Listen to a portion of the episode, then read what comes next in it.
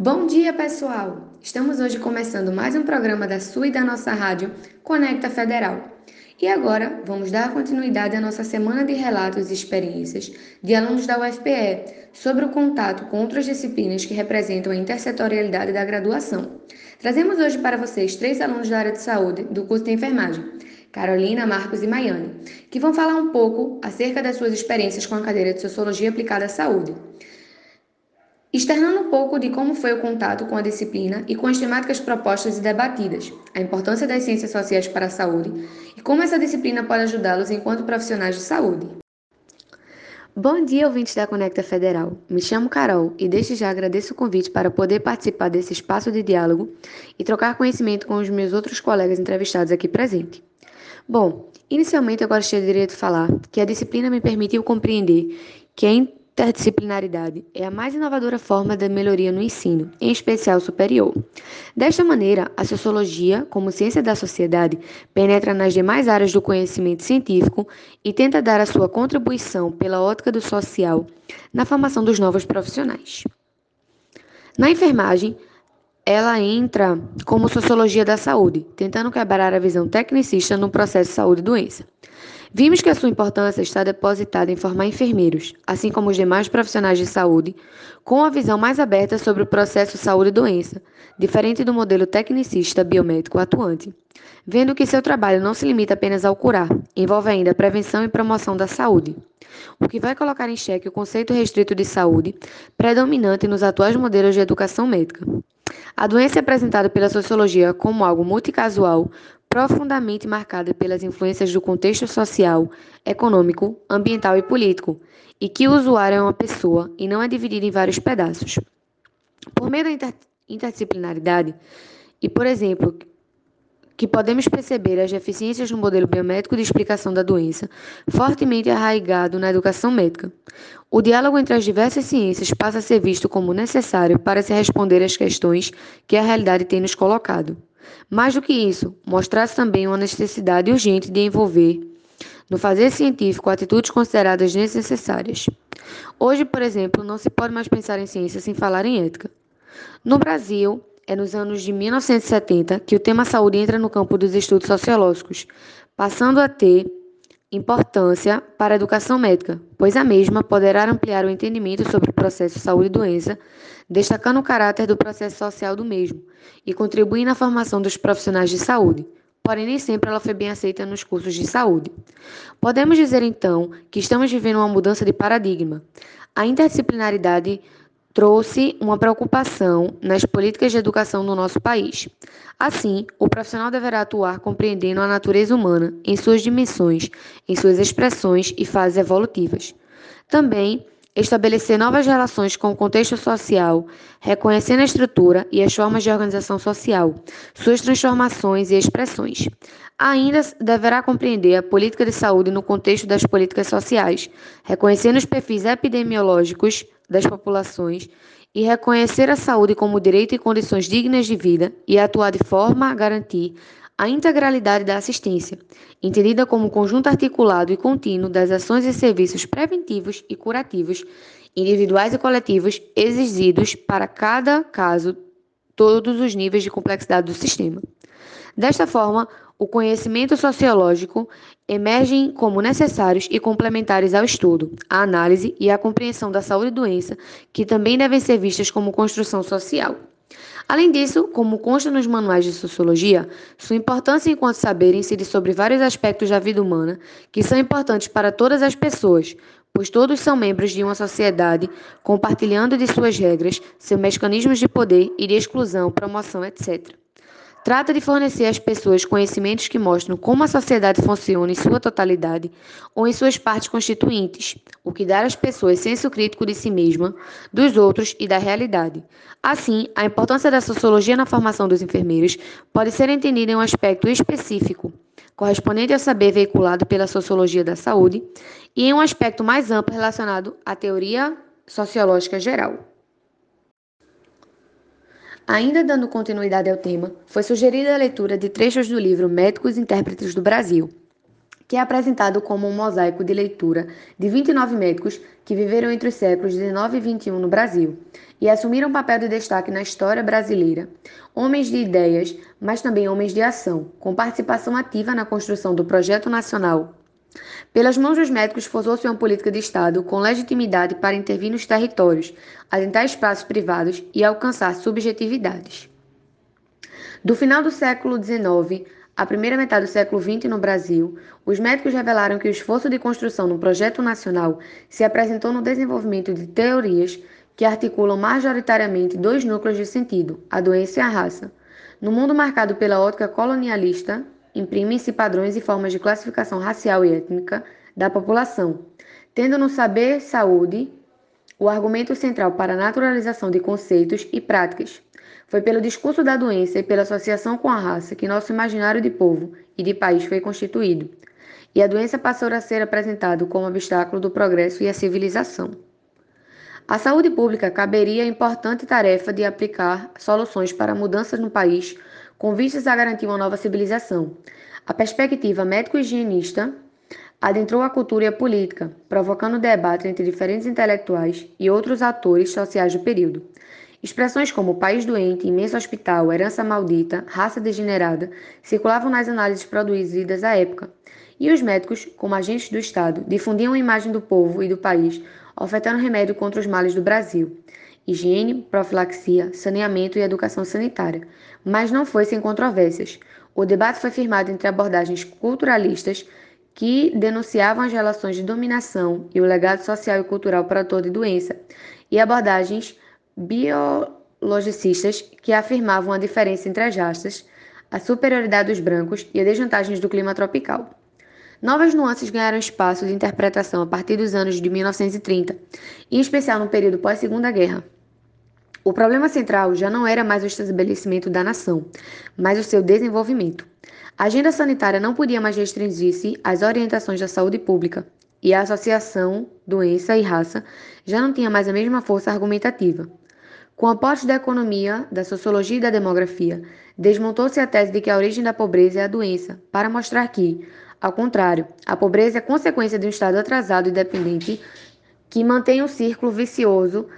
que, ao não enfrentar a pobreza, reproduz a doença. A tese central passou a ser a defesa de superação da dependência estrutural do Estado, com desenvolvimento econômico, industrialização, modernização e infraestrutura. Somente nesse caminho seria possível romper o ciclo pobreza-doença, pobreza e superar a precariedade no estado sanitário. Os chamados sanitaristas desenvolvimentistas foram os atores em diálogo para dentro da área da saúde, mas especialmente para fora, com partícipes no debate político e econômico, com proposições para pensar o papel do Estado na transformação da realidade. Desde os anos 1980, o campo da saúde ficou complexo, tanto em práticas como em conhecimento. Os médicos deixaram de ser os principais analistas no campo e a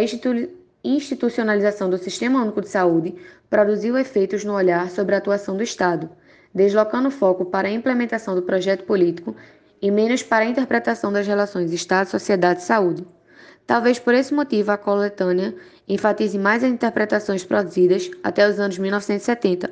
ofertando apenas três olhares mais contemporâneos sobre a saúde e o Estado.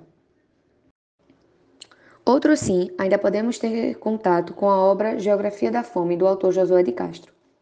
Este argumentava que essa naturalização da desigualdade não foi operada apenas pela elite política, mas também pela elite intelectual brasileira, que de forma disfarçada ou escancaradamente optava por aderir e justificar este ato.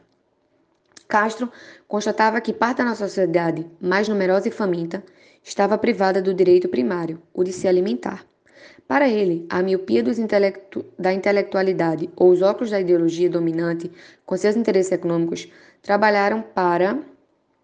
abrir as cortinas do nosso país, para apontar que somos um país famélico. Castro não operou apenas no plano das ideias passageiras, com afirmações frágeis de que é possível reverter a situação de miserabilidade da nossa nação por um decreto do Estado. Pelo contrário, analisou que a fome é um problema com várias ramificações aparentemente desarticuladas entre si, mas que estão estritamente vinculadas e, no nosso caso, complexificam-se dada a extensão territorial, as condições do homem tropical, a diversidade cultural do povo e a cultura política da elite brasileira. Sendo assim, os problemas sociais, tendo a fome como eixo central, não poderiam ser baseados numa relação masoquista entre senhor de escravo e os escravos, conforme relatado por Freire. Para Castro, o processo de colonização e escravização brasileira foi violento, como qualquer outra forma de escravidão, trazendo consequências socioambientais e culturais para a alimentação e nutrição nacional, sendo o fenômeno da fome observado tanto entre os senhores quanto nos escravos.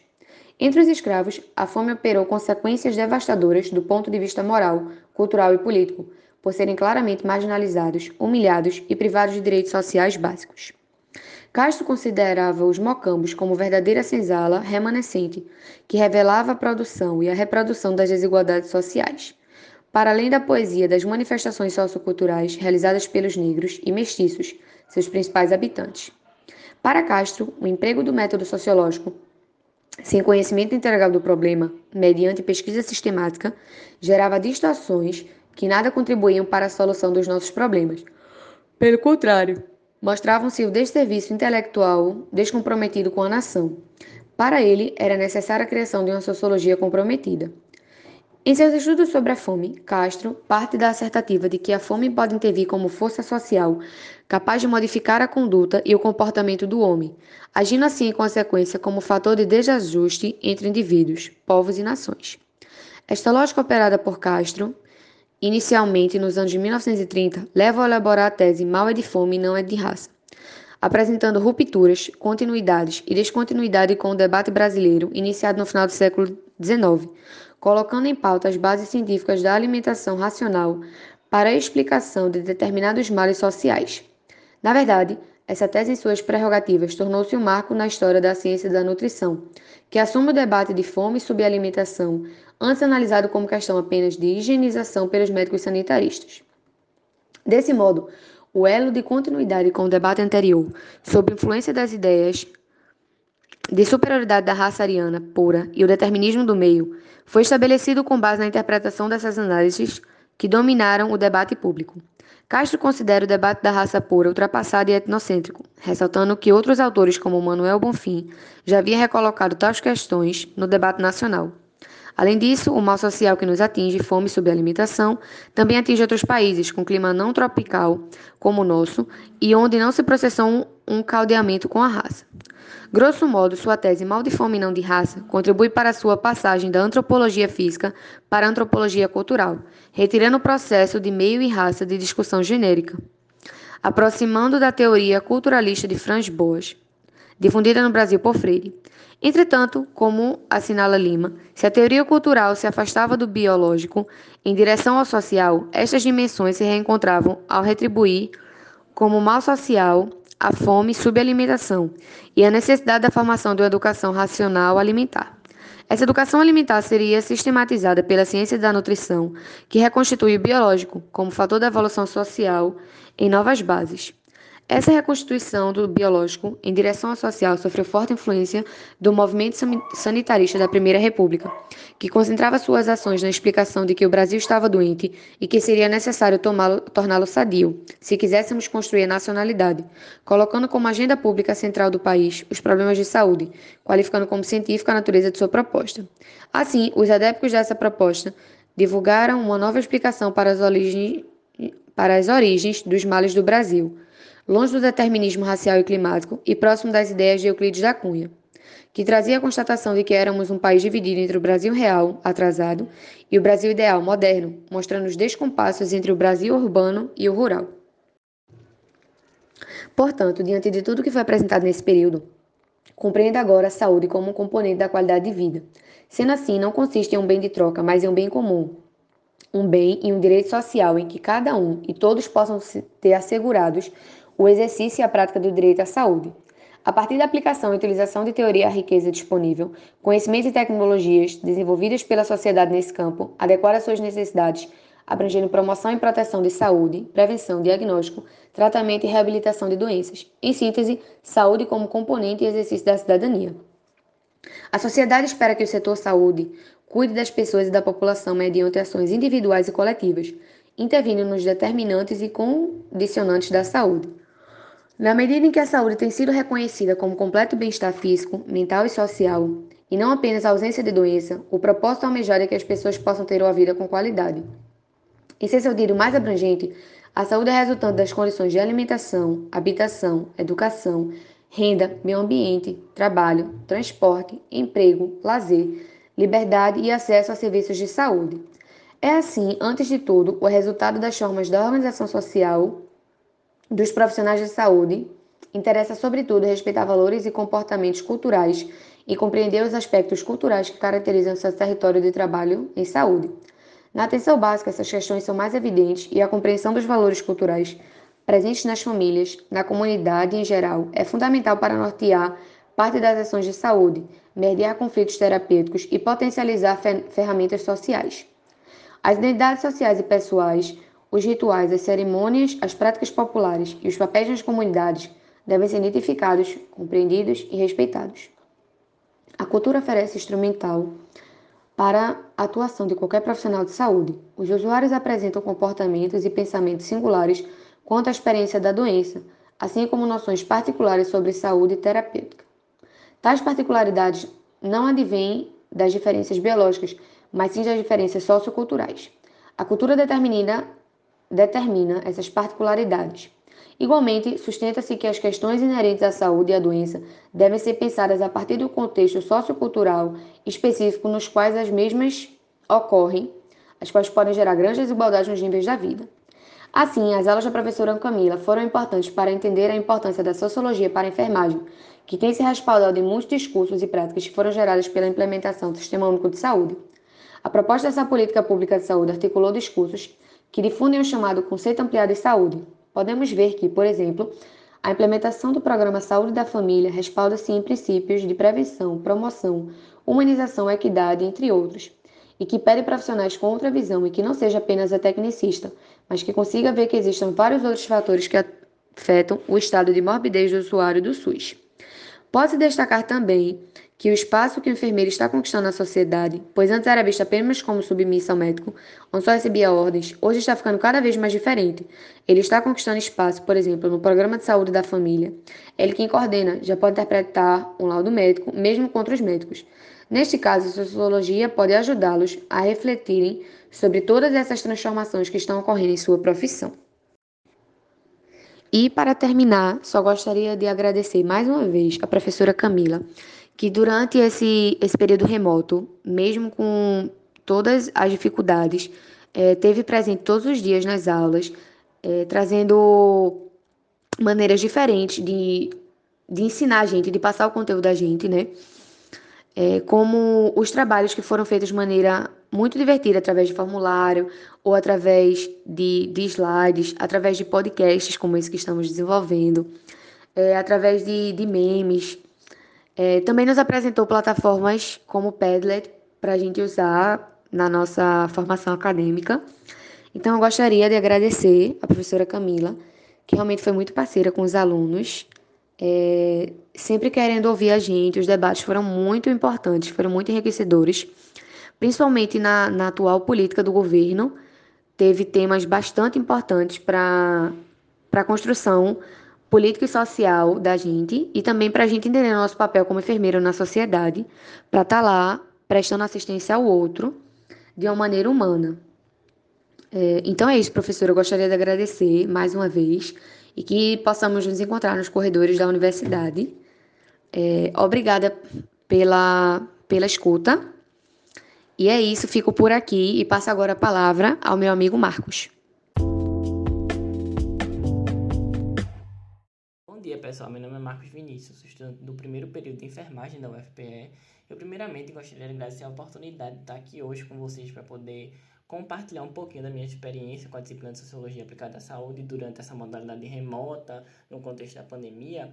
A disciplina ela foi introduzida a partir da ideia de que as ciências sociais elas surgem para compreender e analisar os problemas enfrentados pelas sociedades no contexto de revoluções sociais e democráticas, tentando assim resolver esses problemas sociológicos através da compreensão e das explicações dos fenômenos sociais.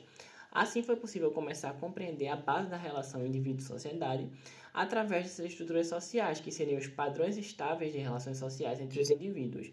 As microestruturas sociais são as relações mais simples, aquelas de face a face, entre os indivíduos, a família e a escola, por exemplo. E as macroestruturas sociais, elas seriam as relações mais amplas de formas e padrões que estão fora e acima dos círculos de intimidade, como por exemplo o patriarcado, o preconceito, o racismo estrutural, entre outras questões, que passam a ser executadas socialmente pelos indivíduos, até mesmo de forma exterior, ou seja, sem uma percepção direta de que aquele indivíduo ele está realizando aquelas ações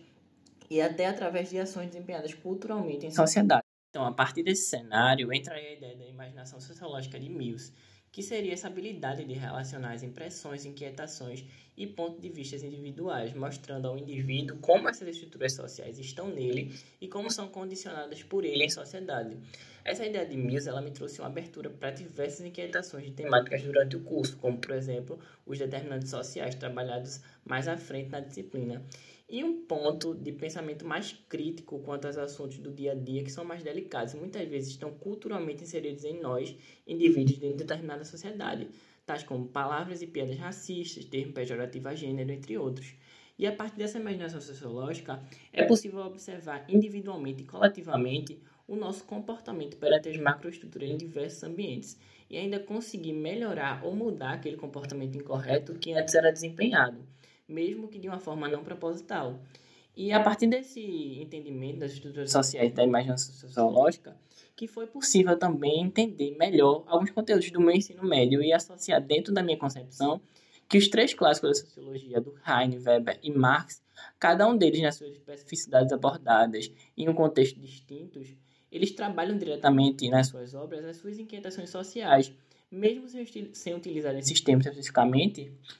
ideais do uso da imaginação sociológica a partir de uma habilidade de percepção das macroestruturas nas suas sociedades, expondo essas inquietações para outras pessoas que pudessem repensar e até perceber a dimensão das estruturas sociais que lhe rodeiam e lhe norteiam dentro de uma sociedade.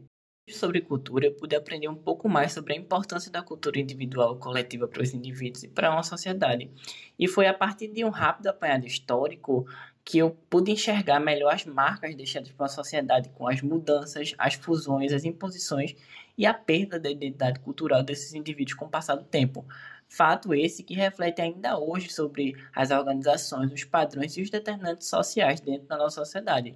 E um dos textos que mais material que eu mais gostava de ter contato na disciplina eram os boletins informativos, que eram textos mais rápidos e sucintos sobre alguma temática, mais voltada para um contexto atual, uma visão crítica do contexto atual. E dentro desses boletins informativos, um dos que mais me chamou a atenção foi justamente o que se remetia a essas questões culturais e esse boletim traz uma associação da alteridade com essas questões da empatia, da empatia cultural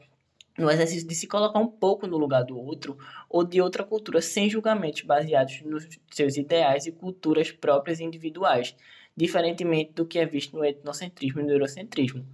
Tendo esse exercício de pensamento baseado no fato de que os indivíduos são seres diferentemente uns dos outros. E o texto me levou mais além dessa reflexão quando indagava a respeito da pandemia que era um fenômeno eminentemente social, pois suas, os seus efeitos e suas relações sociais evidenciam a realidade de discrepâncias sociais, criando uma espécie de lupa social que mostra uma imagem ampliada dos vários problemas sociais durante esse período, tais como as desigualdades, a pobreza, o preconceito dos determinantes sociais, a violência doméstica e o feminicídio, o desemprego e muitos outros, evidenciando os grandes ataques sofridos pelas ciências humanas e sociais, principalmente no contexto pandêmico, por servirem de ferramentas críticas ao Estado e seus governantes sobre as questões dos direitos de minorias e da população no geral. No eixo sobre gênero, foi possível inicialmente aprender e debater acerca das construções sociais do papel de gênero em uma sociedade de uma cultura patriarcal enraizada e sobre algumas diferenças sobre as definições de sexo, gênero e identidade sexual, além de analisar as vivências de mulheres em várias perspectivas diferentes quanto ao seu gênero, desde o cuidado quase integral das mães nas histórias de crianças com microcefalias afetadas pelo Zika vírus, aos relatos e os problemas enfrentados pelas empregadas domésticas no documentário Doméstica de Gabriel Mascaro, ou do podcast da STB, que trouxe uma discussão acerca da ampliação das desigualdades de gênero durante a pandemia. Todas essas temáticas me trouxeram muitas reflexões e aprendizados quanto a essa divisão sexual do trabalho, as grandes discrepâncias salariais e de cargos, o processo de estratificação do cuidado em questões além de gênero, a desvalorização do trabalho reprodutivo em detrimento do trabalho produtivo, da continuidade da cultura patriarcal que continua atuando como essa macroestrutura enraizada na nossa sociedade e sobre o aumento dos casos de feminicídios, de, de violência doméstica e da demanda de atividades domésticas atribuídas à mulher como afazeres domésticos, trabalho em home office e educação escolar dos filhos, analisando à luz dessa desigualdade dos papéis de gênero entre homens e mulheres. De raça, sinceramente, foi um dos que mais me marcou em questão de debates e materiais apresentados nesse semestre. O capítulo NES do livro Caminho de Casa foi uma das obras que mais me impactou e que eu pretendo terminar de fazer a leitura completa dessa obra em breve, que traz alguns relatos das condições desumanas da escravidão e das vertentes histórico-culturais que continuam impactando a vida do negro na sociedade até os dias atuais, como, por exemplo, os casos de racismo que ainda permeiam a nossa sociedade e por mais que esse processo histórico da escravidão e das questões apresentadas não seja nada de novo na minha vida de estudante, eu sempre faço reflexões diferentes acerca dessa temática. E ao me deparar com uma imensidão de atores que eu adoro e que eu sempre gostei de estudar, como Florestan Fernand, Gilberto Freire, Silvio de Almeida, entre outros, meu senso crítico e meu processo reflexivo ficam cada vez mais ampliados e renovados. Outro descobrimento e grande aprendizado para mim nesse eixo foi sobre o significado do termo necropolítica, que remete às políticas de estados e governos quanto à mortalidade da população ou de minorias sociais, trazendo também a aplicação desse termo em uma reflexão acerca do nosso cenário atual, né, do Brasil, sobre essa questão da necropolítica durante a pandemia, com essas relações e ações do governo que subjugam a vida e a morte das pessoas. Já no eixo de classe social, o ponto mais chocante para mim, de maior reflexão, foi acerca do documentário Um Lugar ao Sol, de Gabriel Mascavo, que relatava que a visão das famílias de classe alta, moradores de cobertura de luxo, sobre a sociedade. E o maior impacto para mim era conseguir notar criticamente que aquelas pessoas elas não tinham a noção do privilégio que elas possuíam e ao mesmo tempo desconheciam outras formas e contextos de vida em locais mais humildes e de famílias mais pobres. E justamente a dualidade dessa reflexão me veio com a leitura do livro de Carolina de Jesus, do Diário de Carolina de Jesus, na obra O Quarto Despejo, que trazia justamente o outro lado da moeda, uma visão de mundo a partir das experiências e vivências da personagem na favela, criando seus filhos em condições de extrema pobreza, falta de saneamento básico, problemas com água potável e acesso à energia, os problemas de condições de moradia, o racismo, a responsabilidade de criar seus filhos sozinho em relação ao seu gênero e a, a violência dentro desse cenário.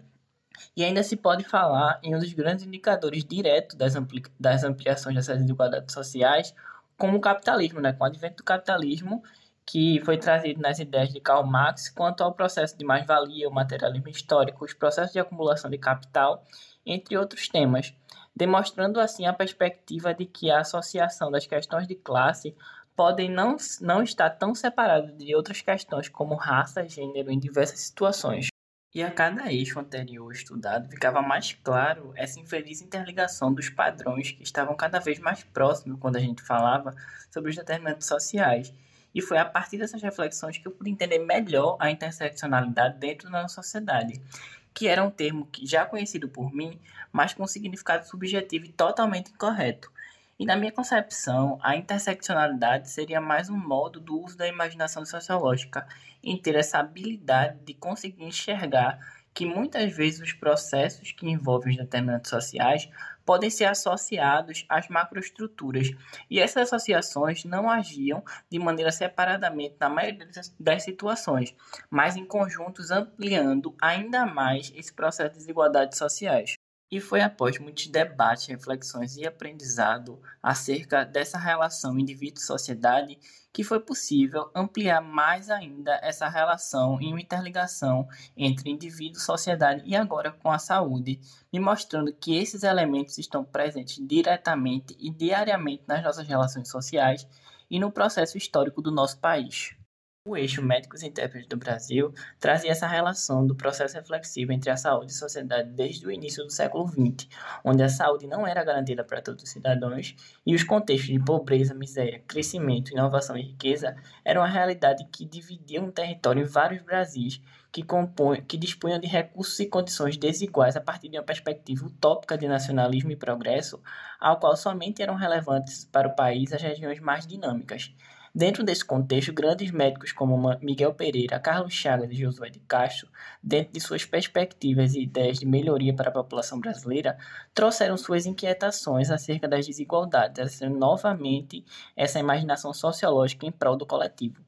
O médico Miguel Pereira traz a sua perspectiva de que o Brasil é um grande hospital, em que a igualdade para todos no país só serve como uma ordem de utopia, refletindo sobre as políticas desiguais para os mais pobres com o sofrimento da classe, e que essas políticas nacionais só são feitas para o benefício da classe média e alta no Brasil, pois essas classes viveriam às custas do trabalho e do sofrimento da classe, da classe mais pobre. O sanitarista Carlos Chagas traz o pensamento da expansão do acesso à saúde pública no Brasil para todos os cidadãos e a necessidade de uma urgente reforma sanitária no país, visto que as epidemias de várias doenças negligenciadas eram frequentes e sem importância para o Estado brasileiro. Já Josué de Castro, um dos meus, um dos meus autores preferidos, traz a traz os debates acerca da falta de pesquisas e estudos sobre a pobreza e a miséria englobadas e negligenciadas pelo governo brasileiro em diversos locais, principalmente no Nordeste brasileiro, com a abordagem sobre a geografia da fome, a fome endêmica e as áreas de subnutrição do país, onde em muitos locais o trabalhador era explorado em situações tão desumanas de trabalho que nem ganhavam o suficiente para viver e comer o essencial para sua sobrevivência, reafirmando a ideia de que a alimentação não é economia, mas um problema de saúde pública. Já no eixo de saúde pública, foi possível refletir sobre a relação sociedade-saúde e o processo do cuidado da, da saúde e doença dos indivíduos, antes e depois do advento da criação do SUS no Brasil, a partir de dois capítulos incríveis de um e-book da Fiocruz, que eu mesmo irei guardar pro, com muito carinho para o resto da minha vida, para os meus estudos em relação a essa temática. Em um breve histórico, eu vou tentar explicar a vocês como se deu esse advento do SUS no Brasil e como eram as condições de saúde, principalmente das populações mais pobres, anteriores à saúde como direito para todos os cidadãos. O Brasil veio apresentando gradativamente ações relacionadas à saúde desde o período colonial, mas essas evoluções somente beneficiavam a classe média e alta, como em praticamente todo o contexto histórico do nosso país e até mesmo no contexto atual, com tantas políticas públicas incompletas para a parte essencial da população, que chega a ampliar ainda mais essas desigualdades sociais e trazer a triste, a triste realidade da interseccionalidade dentro das populações mais afetadas por vários determinantes sociais. A saúde pública como função estatal só foi uma conquista no Brasil a partir do século XX, em que existia um modelo de cuidado assistencial curativo, ou seja, era um modelo que tinha como principal objetivo tratar doenças já existentes na população e não prevenir os agravos e doenças futuras. A assistência médica urbana só foi garantida aos trabalhadores formais com carteira assinada, através das caixas dos institutos de aposentadoria e pensão, os IAPs. E foi só em 1953, devido às necessidades de melhorar as articulações da saúde, que se foi criado o Ministério da Saúde, que anteriormente esse advento da saúde pública era vinculado ao Ministério da Justiça e dos Negócios Interiores no Brasil. Mais tarde veio a criação do Instituto Nacional de Previdência Social, que aglutinou as caixas e os IAPs, apresentando ainda um grande número de pessoas desassistidas é, pela saúde pública no Brasil, devido a seus vínculos informais, já que essas estratégias de, de, de saúde só eram previstas para quem tinha essa carteira assinada. E depois de muita luta por melhores condições sanitárias e a democratização da saúde no Brasil, trazida por segmentos populares e muitos estudiosos em suas obras através do movimento da RBS, que a estrutura de saúde pública no Brasil, a partir dos meados da década de 70, começa a superar esse modelo hospitalar baseado nesse cuidado curativo e passa a adotar um modelo sanitário de saúde com a reforma sanitária, que ocorreu inicialmente nas grandes cidades de São Paulo e no Rio de Janeiro, com o objetivo de democratizar a saúde, sanar as doenças e prevenir os surtos e epidemias de doenças anteriormente negligenciadas pelo Estado. E durante a Conferência Nacional de Saúde, realizada em 1986, foram sistematizados e debatidos por quase 5 mil participantes diversos estudos e proposições para a RBS, O relatório final do evento inspirou o capítulo da saúde na Constituição, acarretando posteriormente nas leis orgânicas da saúde, leis 8080-90 e lei 8142-90, que permitia a implementação do SUS. E é a partir desse momento que a criação e implementação do SUS no Brasil como garantia de direito à saúde de todos os cidadãos e como dever do Estado, assim como previsto lá no artigo 196 da Constituição, independente da classe, do gênero ou da raça, que aí podemos falar mais uma vez da imaginação sociológica em um processo social que garante um direito básico de saúde a toda a população brasileira, o SUS, desde o momento de sua criação, sofreu com, com as dificuldades para sua implementação em todo o território brasileiro. E até hoje, ainda não é uma política pública totalmente efetiva na prática, pois ele é fruto de grande processo burocrático ao longo dos anos. O SUS faz parte de um modelo de seguridade social que tem como princípios básicos e diretrizes a universalização, a participação social, o atendimento integral, a igualdade, a equidade e a descentralização. Suas principais funções são de assistência às pessoas, vigilância sanitária, vigilância epidemiológica, saúde do trabalhador e assistência farmacêutica, com ações e serviços que visem a promoção da saúde, a prevenção de doenças e agravos, o controle de riscos e recuperação da saúde. O SUS, dentro da sua integralidade assistencial, deve contemplar a continuidade do atendimento quanto necessário, em diversos níveis, como a atenção básica, a atenção primária de saúde, que é a porta de entrada, que são as unidades básicas de saúde e a estratégia de saúde da família, e a atenção ambulatorial especializada com a atenção hospitalar. Dentro do SUS, os usuários têm acesso a todas as especialidades, cirurgias, exames e a atuação da equipe multidisciplinar na atuação de ações e serviços em prol da população de forma totalmente gratuita. E uma das curiosidades sobre o SUS é que, embora conste como um adjetivo único de saúde, existem outros sistemas que estão interligados dentro do SUS, como os planos de saúde privados e outros ministérios e instituições, que trazem ainda hoje essa ideia do, da saúde como uma grande mercadoria e impulsionam as disputas de poder internamente no sistema. E trazendo para uma questão mais atual, a gente, é possível a gente falar sobre o decreto presidencial, que abria as portas para a privatização das unidades, busca, as unidades básicas de saúde, que são a porta de entrada do SUS, e que depois de uma grande mobilização de toda a sociedade civil e dos órgãos relacionados à saúde, o decreto foi cancelado. Então eu acho muito surreal que ainda em pleno século XXI se pense sobre esse retrocesso em todas as conquistas adquiridas durante todo esse tempo pelas pessoas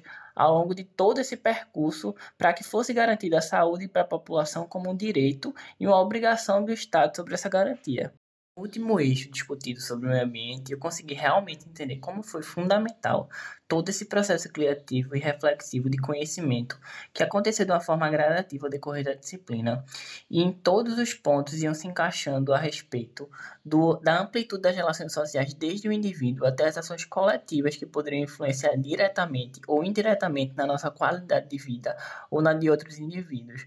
E no momento em que essas ações elas alteram e destroem o equilíbrio ambiental, elas vão afetar a vida de toda a população, principalmente das minorias que dependem e interagem diretamente com o ecossistema para sua sobrevivência diária, como é o caso dos povos indígenas. Inclusive, a própria Constituição reforça essa importância do respeito e da preservação de toda a sociedade com o meio ambiente. E o nosso próprio Código de Ética da Enfermagem, acredito também que de outras áreas da saúde,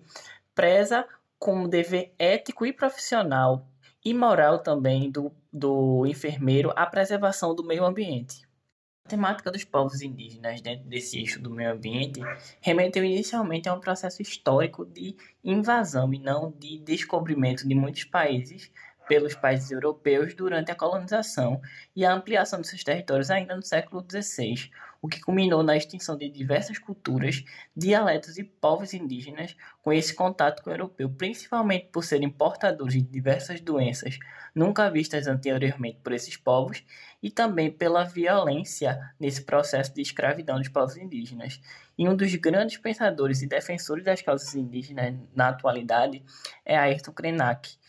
que foi um autor que me impactou muito nessa questão indígena e que eu pude conhecer realmente suas obras durante a disciplina de Sociologia aplicada à saúde. E Ayrton Krenak, ele fala justamente desse discurso consciente acerca desse processo histórico e da visão atual e utópica da sociedade brasileira é, em relação ao índio. Crenati ainda afirma que o índio vive em constante e diária guerra por seus direitos naturais e essenciais com toda a população e com o governo, claro, né? Seja pela demarcação de suas terras, seja pela invasão dos garimpeiros às suas terras, seja pela preservação da natureza, que é o seu meio de vivência e sobrevivência diária, seja pelo respeito da sociedade e dos governos para com a cultura e sua forma de interação com o meio ambiente, ou seja pela preservação e manutenção do equilíbrio desse meio ambiente. Por isso, depois desse apanhado geral, eu posso com certeza afirmar a vocês que a disciplina de Sociologia aplicada à saúde foi de suma importância, não apenas na minha vida acadêmica e profissional, mas também na minha vida pessoal, no meu processo reflexivo e no meu senso crítico, que foram totalmente ampliados e renovados, podendo ser aplicados em qualquer etapa da minha vida. A partir desse processo de construção gradativa do conhecimento, desde o cronograma apresentado pela disciplina, com cada assunto abordado, cada material visto, de cada debate executado, de cada atividade ou trabalho no seu processo de elaboração criativo e reflexivo, e de cada ensinamento passado pela professora Camila ao ministrar a disciplina, que me impactaram de uma maneira totalmente positiva no entendimento real dessa relação social entre indivíduo, sociedade, saúde e meio ambiente, e que ao entender tudo isso, eu como indivíduo e base sólida dessas relações, seja em qualquer que for o ambiente de atuação, pessoal ou profissional, eu poderei sempre usar da minha imaginação sociológica, como proposto por Mills, nessa habilidade de reconhecer e reinventar os modelos impostos e executados socialmente, podendo assim ser uma ferramenta de mudança na reprodução dessas macroestruturas sociais através das minhas ações e das minhas relações em sociedade durante toda a minha vida, ainda que essas macroestruturas estejam enraizadas estruturalmente na nossa sociedade e nas nossas relações sociais. E para finalizar minha fala, eu não poderia deixar de fazer um super agradecimento à professora Camila de todo o coração, que ministrou essa disciplina de forma muito didática e humana. Por isso eu vou contar a vocês uma breve história minha no contexto da disciplina, que eu tive um pouco de dificuldade no início de, me, de lidar com todo esse material proposto para leitura e em quantidade de grandes informações que era absorvido com as aulas. Mas a partir do momento que eu comecei a criar essa sintonia com a disciplina e ver que os materiais eram mais do que essenciais e pertinentes para o meu entendimento e minha base teórica dos assuntos propostos, eu comecei a ler tudo com muito prazer e amor por cada material, sem nem contar o número de páginas que eu lia semanalmente. E toda essa evolução não foi só fruto da disciplina em si, mas da profissional que ministrou essa cadeira para nós, que foi a professora Camila, que foi o pilar essencial a respeito dessa minha total entrega e aprendizado acerca da disciplina das ciências sociais voltadas à saúde. E que, na minha concepção, todo esse aprendizado vai se estender muito além do contexto da graduação e do profissional, mas vai estar presente no meu social, no meu pensamento crítico e principalmente nas minhas relações de sociedade, na busca constante pela melhoria diária em mim, seja na relação ao indivíduo ou ao coletivo. A aula de sociologia era a aula mais esperada da semana por mim, e eu vou levar para minha vida toda as lembranças desse aprendizado e dessa profissional que marcou demais a minha introdução na graduação. Professora Camila, saiba que sua energia e sua felicidade me contagiaram à distância. E não é à toa que a turma tinha essa participação ímpar nas suas aulas. Você transparece o amor pela disciplina e isso foi muito e totalmente essencial nas aulas para a entrega da turma. Por isso, eu só tenho a externar minha total gratidão a você e à disciplina de Sociologia aplicada à saúde. Bom dia a todos. Eu me chamo Maiane Brenda e também sou aluna do primeiro período do curso de enfermagem na UFPE. É um prazer estar aqui para conversarmos acerca das vivências de um semestre tão atípico para todos, mas que conseguiu ser proveitoso à sua própria maneira. Bom, quando se pensa na disciplina de sociologia para um curso de saúde, muitas pessoas questionam, porque essa é uma disciplina que trata da sociedade e dos estudos mais antropológicos, por ser uma ciência social, né? Então, ela tem um embasamento científico para ser feito no estudo acerca dessa temática. E além disso, o que essa questão teria a ver com pessoas que precisam estudar anatomia, fisiologia e coisas acerca da biologia humana para auxiliar no cuidado em saúde? Porém, muitas pessoas não sabem o privilégio que é ter acesso a um conteúdo como esse para entender o funcionamento da nossa sociedade, do nosso dia a dia, porque isso pode ser um instrumento de trabalho do profissional de saúde. No nosso caso, em especial do curso de enfermagem, por lidarmos diretamente com pessoas e sabermos que a sociedade é composta por nós, seres humanos, responsáveis por mover a existência do mundo. Então, logo a sociedade se fundamenta a partir das nossas ações, das relações, interações e da própria experiência sensorial. Por isso, esse cenário é tão engrandecedor no papel da sociologia para um profissional de saúde. E dessa forma, eu acredito que ter acesso ao que nós tivemos durante essa disciplina foi como um precursor de estudos e fundamental para nós podermos entender e mapear o mundo em que vivemos, ter acesso e conhecer mais sobre os problemas sociais que afligem a nossa realidade e que serão encarados por nós diariamente na profissão. Assim, eu considero essa experiência vivenciada pelos alunos da turma 140 da UFPE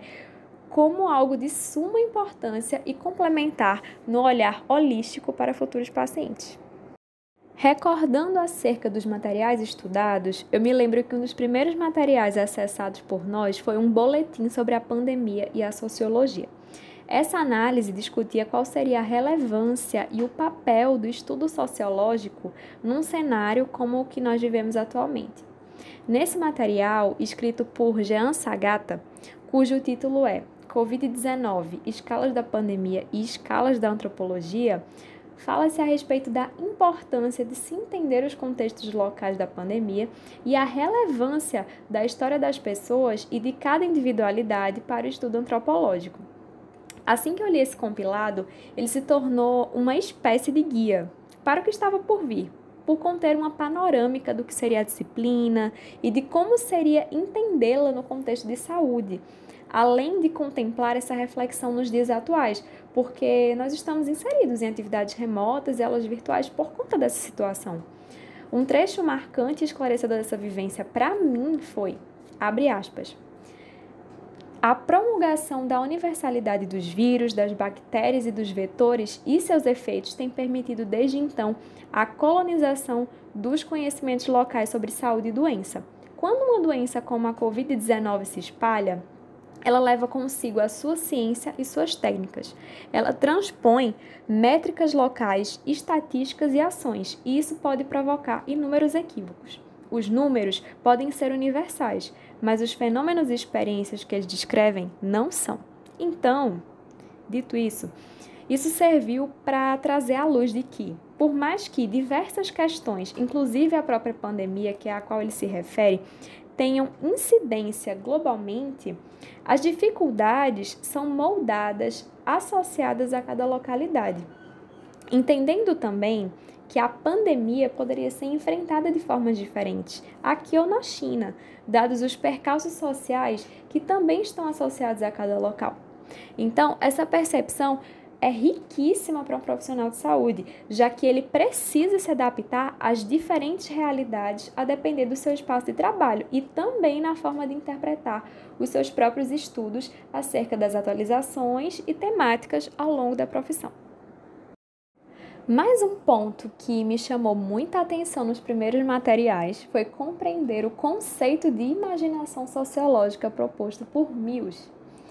esse conceito representa o caráter investigativo, a reflexão acerca das relações sociais, do ser humano com o mundo. E é isso que nós estamos produzindo aqui, imaginando sociologicamente, reinterpretando e adaptando os conhecimentos adquiridos para a nossa realidade.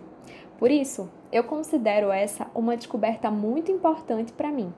Entender sobre essa ferramenta e a sua importância em nossa vida e na vida do profissional, porque nós seremos capazes de enxergar muito além das nossas próprias vivências e de ter uma noção de que a realidade não se resume apenas a uma única ótica e se deter no entendimento de todos os elementos que envolvem a sociedade, seja cultura, economia, as esferas sociais ou a própria indústria, indústria cultural que é produzida. Além disso, assim, nós podemos compreender o indivíduo dentro do seu próprio contexto, o que auxilia o profissional de saúde tendo em vista de que tudo que acomete um paciente envolve também o seu entorno vivido, e isso auxilia ainda na questão de um envolvimento intersetorial e interdisciplinar da equipe de saúde. Agora, fazendo um panorama geral, nós tivemos, de acordo com os dados do Google Classroom, em torno de seis eixos a serem estudados ao longo da disciplina. O curso foi muito completo no referente a abranger os mais diversos dilemas da sociedade e o que nós podemos encontrar no dia a dia profissional.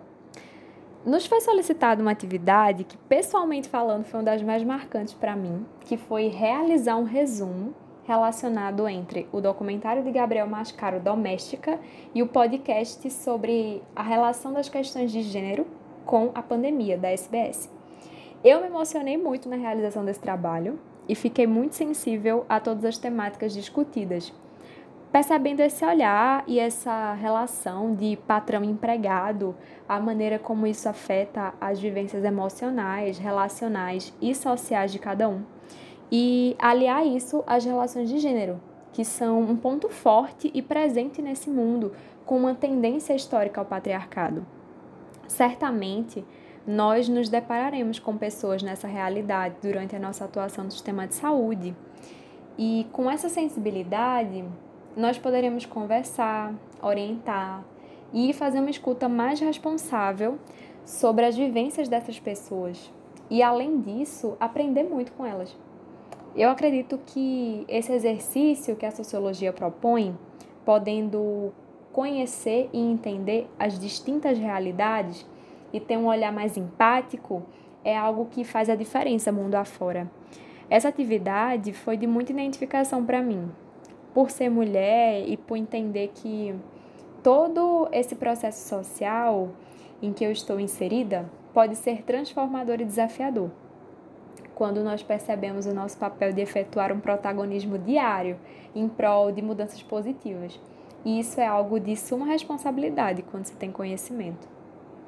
Outro sim, isso acaba sendo um motivador e também um divisor de águas no campo do entendimento, por construirmos novas ideias. Uma frase que me marcou, salvo me engano, desde o primeiro dia de aula, foi a premissa que a professora Camila usou para descrever a pandemia como uma lupa funcionando como um, amplificador para que nós víssemos os problemas sociais de uma forma mais incidente, pois por mais que sempre estivesse ali, situações globais como essa trazem um agravante nesse sentido. Então, na produção dessa atividade, eu entendi esse dilema sob essa visão, algo presente, mas mais evidenciado dadas as vivências da época. E isso me convidou a me inquietar diante da minha própria realidade e a olhar para a realidade do outro, sendo que essa perspectiva diferente, quando refletida em meus futuros pacientes, já pode significar alguma forma de cuidado, por tentar me colocar no lugar das suas próprias vivências para compreendê-los e fazer valer os preceitos do que propõe a ciência da enfermagem em que eu estou estudando. Mais um eixo que foi marcante para mim foi o do Brasil doente aos males da fome, no estudo das obras de Josué de Castro, com a Geografia da Fome, e de uma organização por pesquisadores da Fiocruz chamada de Médicos Intérpretes do Brasil. Geografia da Fome é uma obra que eu conheci desde o pré-vestibular. Lá eu tive acesso a alguns fragmentos dela, bem como do contexto geral, mas eu pude ter um contato mais arraigado sobre ela aqui na graduação, podendo me apropriar da discussão desse problema que atinge as camadas sociais mais fragilizadas de uma forma até antes inimaginável. A conclusão que se tem comumente é de que a fome e a miséria do mundo são resultantes do excesso populacional e da escassez de recursos naturais. Mas o autor evoca o reconhecimento de que a má distribuição das riquezas, concentradas cada vez mais na mão de menos pessoas, é a principal responsável pela falta de comida na mesa de tantos. Sendo assim, a ampliação da produção e a distribuição de terras e recursos é tida por Castro como algo primordial nesse combate. Outro ponto acerca dessa temática que foi abordada na obra idealizada pelos integrantes da Fiocruz, é a quebra de paradigmas acerca do que é caracterizado como fome. Essa não se resume apenas à falta do recurso alimentício, mas é especialmente sobre aqueles silenciosos índices de desnutrição que assolam o nosso país, intensificados pelo processo de industrialização. É sobre a dieta alimentar pobre, com menos calorias disponíveis para consumo do que um ser humano realmente necessita, e de como a má distribuição de renda, que já foi discutida por Josué de Castro, mostra a sua face nessa difícil decisão do trabalhador mal remunerado entre manter os seus recursos básicos de habitação ou comer, além de lidar com as dívidas associadas a um gasto fora do seu orçamento, mesmo que este seja simplesmente de item de subsistência. Aqui nós vemos a figura de um capitalismo que não perdoa as vítimas da desigualdade, que pouco a pouco mina a saúde dos indivíduos quando não se pensa no coletivo, quando o lucro e as manutenções de status quo são mais importantes do que salvar vidas vitimadas pelo não privilégio. Quando eu olho para um hospital, eu tenho essa sede de justiça, de que o sistema público de saúde está ali para atender a todas as classes, mas pela gravidade da doença, não pela diferença salarial. Eu sei que há entraves e aquele famoso jeitinho brasileiro para tudo, em diversos aspectos, mas eu sinto que, ao menos nesse sentido, é possível trazer um pouco de conforto àqueles que precisam por meio do entendimento dessa perspectiva dos que têm fome, onde os seus principais desejos podem ser apenas querer ser ouvido. E, tratando-se da temática hospitalar, nós temos a mola mestra do sistema de saúde brasileiro, que é o SUS. Esse é um tema que nós temos contato desde o início da graduação,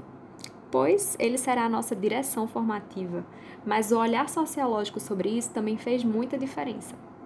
O SUS, ele será o nosso principal ambiente de trabalho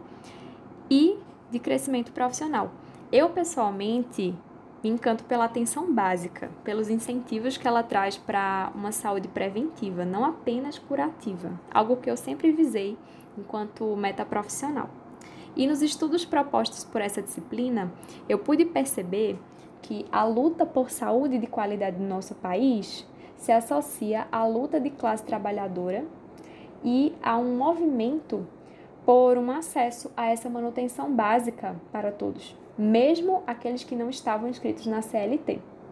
Saúde é um direito básico e, atualmente, encontra-se prescrito em nossa Constituição, que foi promulgada em 1988, trazendo consigo os caminhos para o desenvolvimento do modelo do Sistema Único de Saúde, do qual é promissor de diversas políticas públicas, também um objeto de estudo sociológico.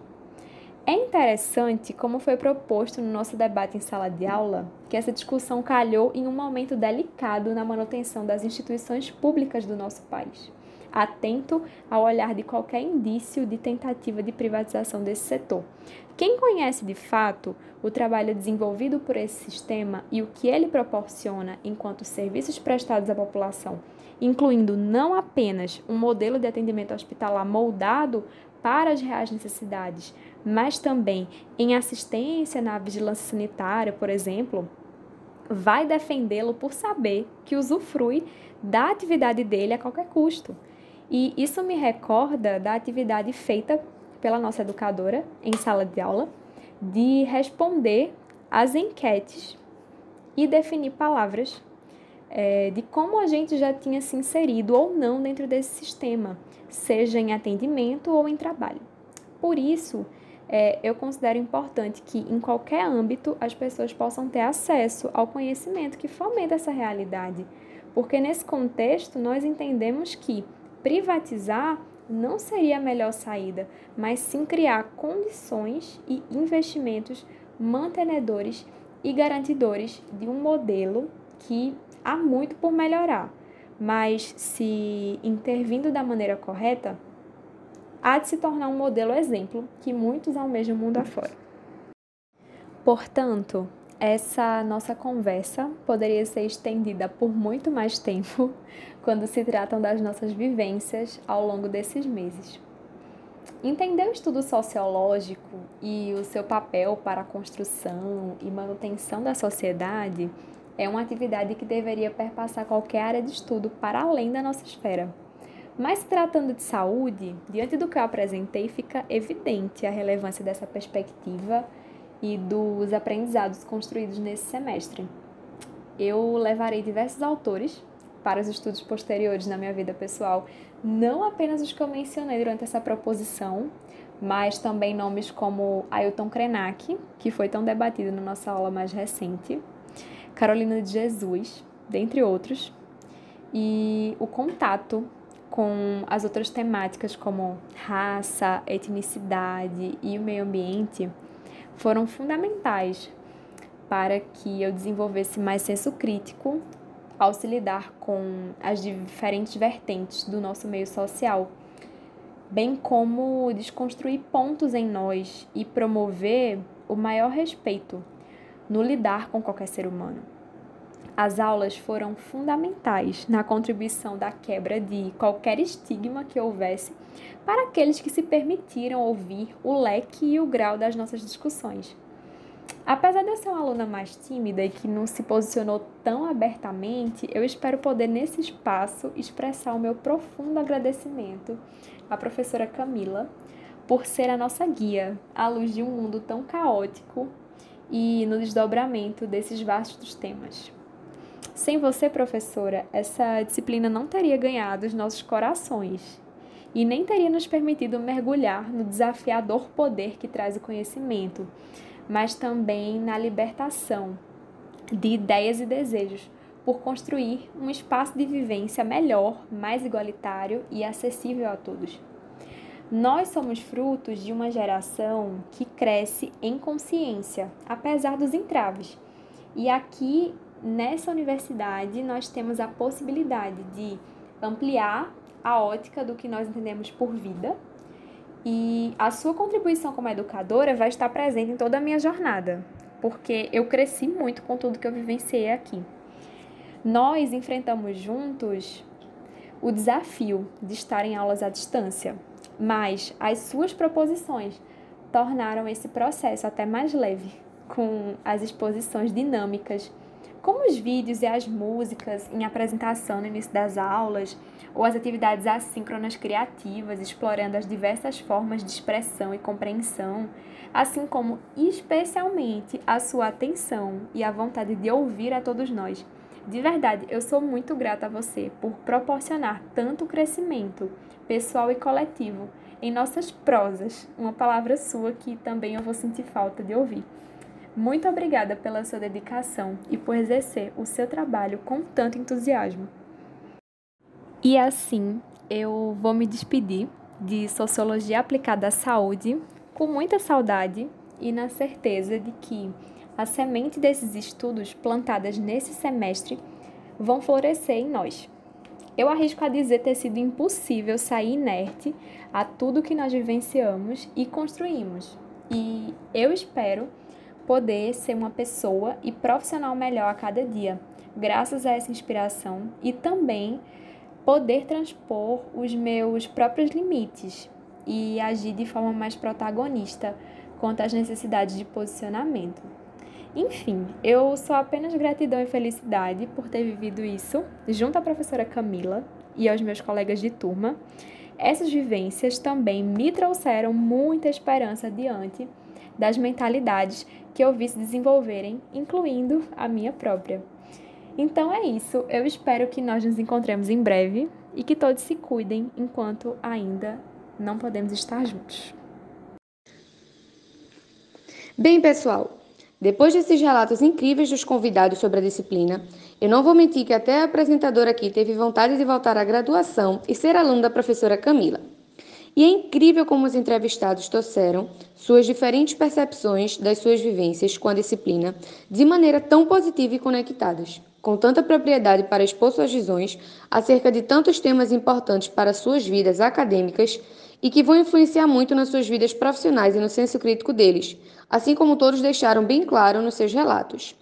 Antes de encerrar, eu gostaria de agradecer aos convidados por compartilharem suas experiências nesse nosso novo projeto e reforçar esse agradecimento, mesmo sem conhecer pessoalmente a professora Camila, por ter impactado tanto com sua disciplina na vida dos seus alunos. É sobre isso, gente. Precisamos de mais professores assim que sejam luz na vida dos seus alunos e que deixem essa marca memorável nas turmas de graduação. Ficamos por aqui com mais um episódio do Conecta Federal. Até a próxima semana com novos convidados para continuar nosso projeto.